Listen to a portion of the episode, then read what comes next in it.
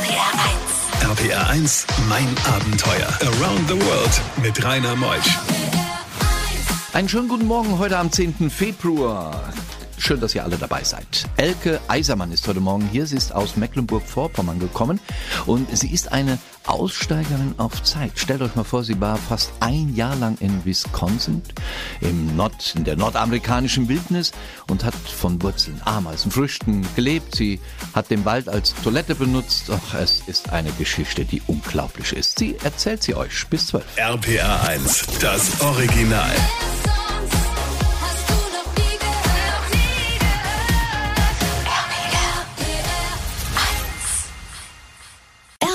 1, mein Abenteuer mit Rainer Meutsch. Schönen guten Morgen, meine liebe Elke.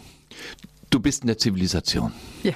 Ist doch schön, oder? Ja. Ja, ja, ist ja relativ. Gell? Du bist ja 89, bist du geflohen über Ungarn äh, nach Deutschland. Hättest ja eigentlich ein paar Monate warten können, gell? Da wäre es doch einfach gewesen. Ja, aber dann wäre es nicht mehr so abenteuerlich gewesen. Ja, das stimmt. Und man wusste auch nicht, ob die Mauer fällt, gell? Das Ganz genau. War nicht absehbar im August 89. Nein, da war noch nicht. nichts davon zu sehen. Da warst du ja noch ein junges Mädchen, gerade mal so 20, verliebt mit dem Kerl in den Westen. Gell? So war es ungefähr die Story. Genau, ja. Sage mal, Elke, was hat dich denn bewogen, in eine clanähnliche Struktur nach Amerika zu gehen für Monate mit deinem, ich glaube, acht Jahre war er, deinem Sohn? Was waren die, die Idee und die Motivation? Ja, also tatsächlich, mein Sohn war acht Jahre alt ähm, und Amerika war schon immer ein Traum für mich. Also obwohl ich vorher viel gereist bin, Amerika hatte ich irgendwie noch nicht geschafft und äh, ich habe mich schon immer dafür interessiert, wie kann ich äh, draußen leben mit den einfachsten Mitteln, so wie halt Menschen früher gelebt haben, ohne diesen ganzen Zivilisationskram. Und als ich von dieser Möglichkeit gehört habe, das in Amerika zu machen, da ja war klar, ähm, ich pack die Gelegenheit beim Schopfe und gehe los. Kann man denn dein Kind einfach aus der Schule nehmen für ein Jahr? Einfach nicht, aber man kann. Man kann. Und dann hast du Kontakt mit dieser Organisation aufgenommen im Wisconsin. Wisconsin im Norden Amerikas ja gelegen, im Winter sehr kalt und hast dann alles sein gelassen hier in Deutschland? Ja, also ähm, ja, ich habe Kontakt aufgenommen mit den Leuten vor Ort. Ähm, nach einigen Telefonaten und E-Mails äh, bin ich dann auch als ja akzeptiert worden, dorthin zu kommen. Und ja, ich habe dann letztendlich in Deutschland tatsächlich alle Brücken abgebrochen, äh, habe Wohnung aufgelöst, Auto verkauft, einfach alles ja weggegeben, die restlichen Sachen bei Freunden auf den Dachboden gepackt und bin losgegangen. Gleich nach der Musik. Leben in clanähnlichen Strukturen. Mit Menschen verschiedener Generationen, ähnlich wie in der Steinzeit. RPR 1, mein Abenteuer. Ja, meine liebe Elke Eisermann, heute Morgen aus Mecklenburg-Vorpommern angereist vom Feldberger Seenlandschaft, wenn wir es ganz genau nehmen. Dann bist du rein, oder nee, dann bist du raus aus Deutschland. Rein nach Amerika. Brauchst ein Visum für ein Jahr?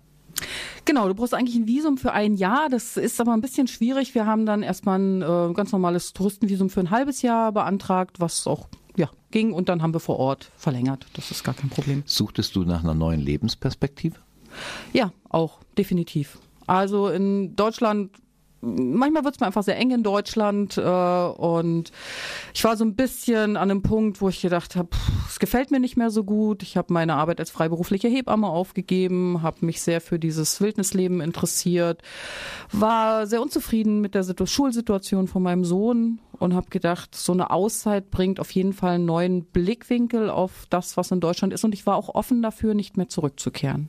Boah, das ist ja schon ein Hammer, gell? Du noch Eltern, die leben und das erlebt haben? Ja, meine Eltern leben. Was haben die denn gesagt, als du da sagst, Papa, Mama, ich habe da eine Idee? Die haben gar nicht viel gesagt, weil die ja wissen, wie das bei mir ist. Wenn ich losgehe, gehe ich los. Und da, egal wer versucht mir da irgendwas einzureden äh, oder auszureden, besser gesagt, stößt da auf Granit. Es sollte ja das einfachste Leben in der Wildnis sein, ohne irgendwelche Zivilisationsdinge. Das kostet auch Geld bei denen, da auf dem Feld zu wohnen oder im Wald zu wohnen? Ja, die haben eine äh, geringe Teilnehmergebühr äh, erhoben, aber das war wirklich sehr, sehr wenig, wenn man bedenkt, dass dafür ein Jahr sehr gute Unterstützung vor Ort war, ein Teil der Verpflegung gestellt war. Da wir nicht nur von Wurzeln und Blättern gelebt haben, gab es hin und wieder auch äh, Unterstützung von denen. Genau, also von daher, es war nicht viel Geld. Bei diesen Geschichten hält die Welt den Atem an. RBR1, mein Abenteuer mit Rainer Meutsch. Elka, du bist in Wisconsin, im Land der 700 Seen gewesen. Wo genau war es? In welchem Wald bist du gezogen?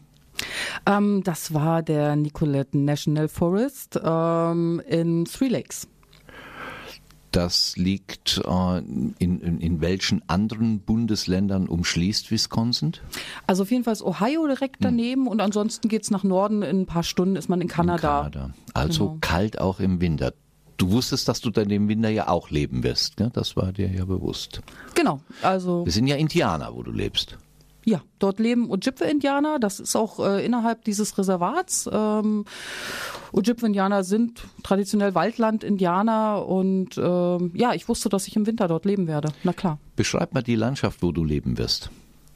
Ähm, die Landschaft ist relativ ähnlich der Landschaft, wo ich jetzt lebe, der Mecklenburger Seenplatte. Es gibt halt viele, viele, viele Seen, ähm, viele Nadelwälder, viele Laubwälder, sehr viel Ahorn.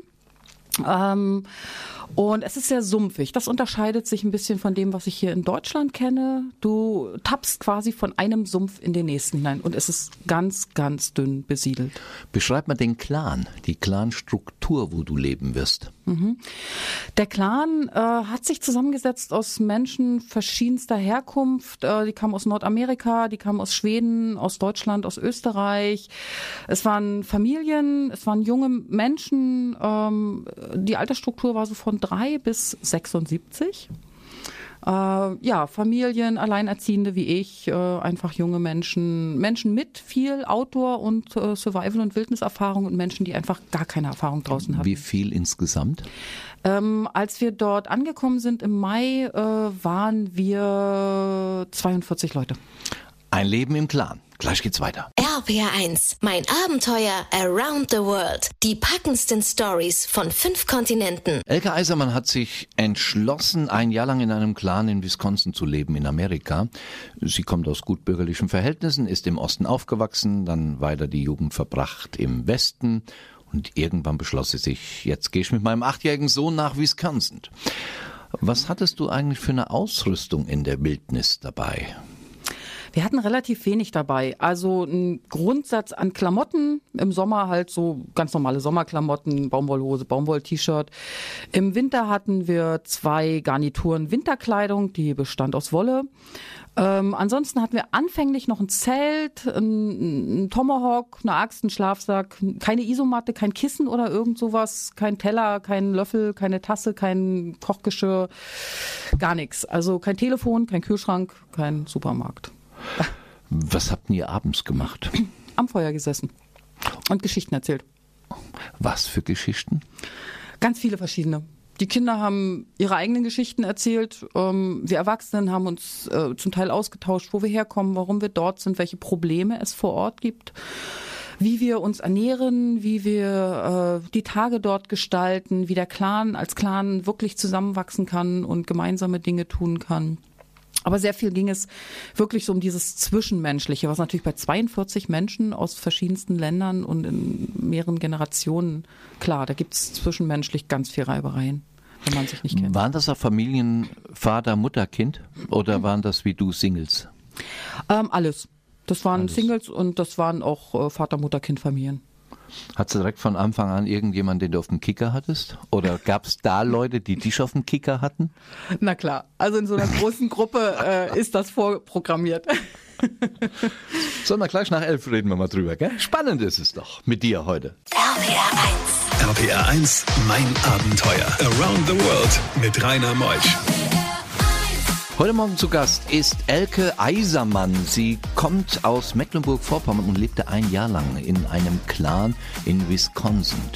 Spärlichst, was sie erzählt, ist so spannend. Man taucht ein wirklich in eine Steinzeit und sie nimmt uns mit und das auf unglaublich sympathisch spannende Weise. Bis zwölf. RPR 1, das Original.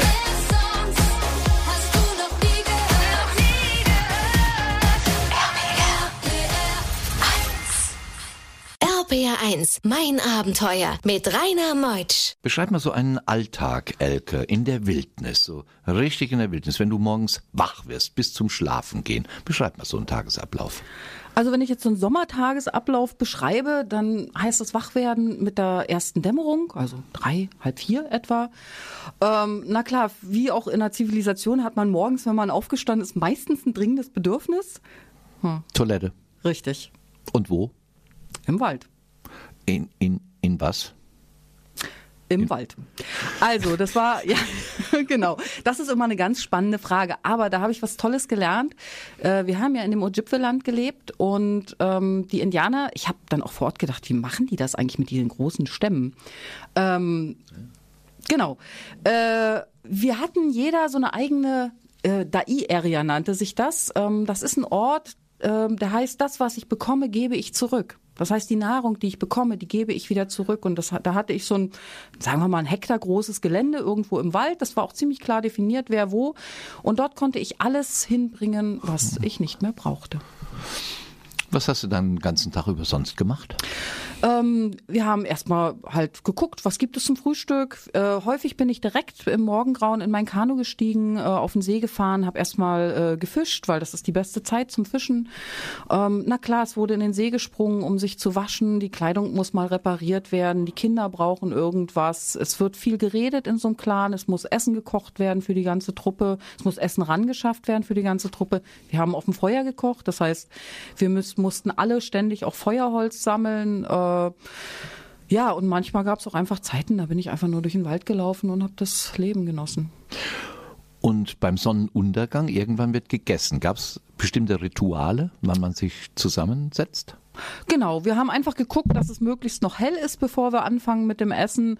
Und dann äh, sind wir erstmal als Gruppe zusammengekommen, sind erstmal zur Ruhe gekommen. Ähm, dann äh, beim Essen, das Essen wurde ausgegeben von einer bestimmten Gruppe von Leuten und wir haben uns dann so dem Alter entsprechend dort gruppiert. Und warum du 10 Kilo abgenommen hast, das erfahren wir gleich nach der nächsten Musik. RPR1, mein Abenteuer. Elke Eisermann ist heute Morgen hier, berichtet über ihr Leben in der Wildnis bei den Indianern in Wisconsin. Ein Jahr war sie da. Warum hast du 10 Kilo abgenommen? Weil es einfach nicht genug Essen gab. Aha. Ja, also wir haben sehr viel Essen selber äh, gesammelt in der Wildnis, aber da viele aus der Gruppe einfach noch nie draußen waren, mussten wir das ja auch alles erstmal lernen. Ja, also wenn du dir überlegst, für eine Gruppe von 40 Leuten nur äh, Eiweiß in Form von Fischen aus dem See zu holen, da musst du eine Menge fischen. Äh, oder so viel Pflanzen zu sammeln, dass alle davon satt werden, das ist schon eine Herausforderung. Und auch wenn es unterm Strich viel zu essen gab, also viele Beeren, ich habe noch nie so viel Brombeeren in meinem Leben gegessen wie dort, davon wirst nur davon wirst du nicht satt. Ne? Also du brauchst einfach viel Fleisch und ähm, wir konnten vor Ort nicht jagen. Auch in den USA gibt es Jagdgesetze, das heißt, man kann nicht einfach einen Hirsch erlegen, wenn man Lust hat. Ähm, also ähm, ja, es gab unterm Strich einfach zu wenig Essen für alle. Du hast Fischköpfe, Knochen, Frösche, Kröten, Ameisen und Nacktschnecken wirklich gegessen? Ja, Okay, danke fürs Gespräch. gerne. Aber sag mal, Elke, äh, Hände waschen, äh, da habe ich was gelesen von äh, kontiferen Nadeln. Was, was, was habt ihr, wie habt ihr euch denn die, da die Hände gewaschen? Also grundsätzlich natürlich schon im See, dann tauchst du einfach die Hände ins Wasser, nimmst ein bisschen Seesand und rubbelst die Hände, so dann sind die auch ordentlich sauber. Aber zur Desinfektion eignen sich Konifernadeln, Tannen, Kiefern, Fichten hervorragend, weil die enthalten ätherische Öle. Und wenn du die einfach zwischen den Fingern zerreibst, dann entfalten sich die ätherischen Öle und nehmen die Keime weg. Und das ist natürlich sehr wichtig in so einem Environment. Wie sah eure Zahnbürste aus? Die Zahnbürste war anfangs noch eine ganz normale aus der Zivilisation, aber die ist ja irgendwann aufgebraucht. Und dann nimmst du einfach einen Ast von einer Eiche oder von einem Ahorn und zerkaust das Ende so ein bisschen, dann wird das so faserig und dann kannst du dir ganz wunderbar die Zähne damit putzen. Super. Die Kinder, ähm, wie wurden die erzogen? Es gibt ja keine Schule da, gell? Nein, also eine Schule im herkömmlichen Sinne gibt's da überhaupt nicht. Ähm, Ich finde, mein Sohn hat in dem Jahr die beste Lebensschule seines Lebens durchlaufen und ja, man merkt das heute noch. Ähm, Die Kinder, die waren sehr eigenständig. Es gab drei, vier klare Regeln. Da haben die sich auch ausnahmslos dran gehalten. Ähm, und äh, ansonsten konnten die wirklich den ganzen Tag ähm, Pfadfinder spielen. Bei diesen Geschichten hält die Welt den Atem an. RBR1, mein Abenteuer mit Rainer Meutsch. Elke Eisermann berichtet über ihr Erlebnis in der Wildnis im Wisconsin bei den Indianern. Mit ihrem achtjährigen Sohn hat sie dort gelebt. Mit spartanischsten Mitteln hat sie dort gelebt. Aber irgendwann, irgendwann wollte der Clan dich nicht mehr oder wolltest du den Clan nicht mehr? Ja, ähm, ich glaube, es war beides. Also ich habe irgendwann gemerkt, dass die Ziele oder das, worauf dieser Clan hinsteuert, dass ich da nicht mehr mitgehen kann. Und der Clan hat gemerkt, dass ich nicht mehr mit ihm mitgehe. Und unterm Strich führte das dann dazu, dass wir uns voneinander getrennt haben. Wie kam es zu dem Entschluss? Hat Ah. einer gesagt, wir wollen dich nicht mehr? Ja, Wirklich? Tatsächlich. Also unterm Strich äh, hat der Clan letztendlich, als sie nicht mehr damit umgehen konnten, wie ich dort vor Ort war, ähm, haben sie zu einem uralten Mittel gegriffen, was in der Steinzeit äh, halt oder in Steinzeit äh, ähnlichen äh, Völkern angewandt wurde. Das war die Verbannung. Und Verbannung hieß in uralten Zeiten, das war ein Todesurteil, weil ohne Clan geht es nicht, dort draußen zu überleben. Ihr seid ja auch viel nackt rumgelaufen. War ja ein See da. Da badet man nackt. Spielte Sexualität eine Rolle in dem Clan? Ganz, ganz gering. Ja, also da war nicht viel von Erotik oder Sexualität zu spüren. Also Es war nur das Leben in der Natur, was die Leute dort mochten. Genau, es ging um das Leben in der Natur. Ähm, interessanterweise waren viele auch da, weil so ein Thema vor Ort war, wie komme ich als Clan eng zusammen, wie kann ich ähm, Sachen, die ich in der Zivilisation gelernt habe, wieder von mir ablegen, also auf der seelischen Seite. Und das war für viele auch sehr, sehr wichtig. Also es ging nicht vordergründig nur darum, irgendwelche Überlebensfähigkeiten zu lernen. Im nächsten Talk werden wir erfahren, wovon du heute lebst. Denn die Erfahrung, die du mitgebracht hast aus Wisconsin und deine Lebenserfahrung setzt du um in ein ganz interessantes Abenteuer. Und jeder kann mitmachen. RBR1, mein Abenteuer around the world. Die packendsten Stories von fünf Kontinenten. Elke, kommen wir nun dazu im letzten Talk. Elke Eisermann aus Mecklenburg, genauer gesagt aus Feldberger Seenlandschaft. Du bist jetzt gerade um die 50 und hast jetzt mit all der Erfahrung, die du in deinem Leben gesammelt hast, was ganz Neues gemacht. Genau, ich habe ähm, vor ungefähr zehn Jahren eine Wildnisschule gegründet und äh, als wir aus den USA zurückkamen, habe ich dem Ganzen nochmal ein ganz, eine ganz neue Richtung gegeben. Und zwar gebe ich Kurse und Camps äh, für Familien. Das heißt, alles, was ich gelernt habe äh, in den USA und auch auf meinen sonstigen Reisen, äh, setze ich um in diesen Camps. Äh, und dort können ganze Familien, aber auch junge Leute, auch ja, wer auch immer kommen möchte, aber wie gesagt, speziell, ist speziell für Familien orientiert, ähm, können einfach mit mir eine Woche lang in der Wildnis leben. Vom Frühjahr bis Herbst, wo und wie sieht die Landschaft aus? Ja, die Landschaft, die ist sehr, sehr ähnlich wie die, in der wir in Wisconsin gelebt haben. Es ist das Land der tausend Seen, es ist die Mecklenburger Seenplatte. Und der Ort, an dem ich meine Kurse gebe, heißt Kolberzer Mühle. Das ist in der wunderschönen Uckermark, nördlich von Berlin. Ähm, ja, und dort findet, befindet sich mein Wildnisdorf. Wie kommt man an Informationen? Informationen gibt's auf meiner Internetseite www.wildnis-pfade.de oder über Facebook. wildnis-pfade.de. Wie viele Leute nehmen daran teil, an so einem Aufenthalt? Ja, das ist ein bisschen unterschiedlich, kommt immer aufs Thema an, aber so zwischen 20 und 40 Teilnehmern. Und du bist auch da. Ich bin auf jeden Fall vor Ort. Dich erlebt man dann da. Auf jeden Fall.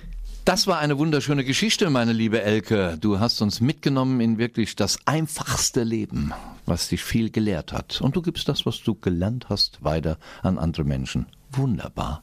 Jetzt komm mal gut nach Hause. Hier aus Rheinland-Pfalz nach Mecklenburg ist ja nicht gerade äh, gerade mal um die Ecke. Gell? Genau. Schön, dass du da warst. Dir alles Gute. Und nächste Woche hören wir uns wieder mit einem neuen Abenteuer. So gehört sich das in mein Abenteuer. Spannende Menschen, so wie Elke, kommen auch nächste Woche. Bis dann. Ich bin der Rainer. Tschüss.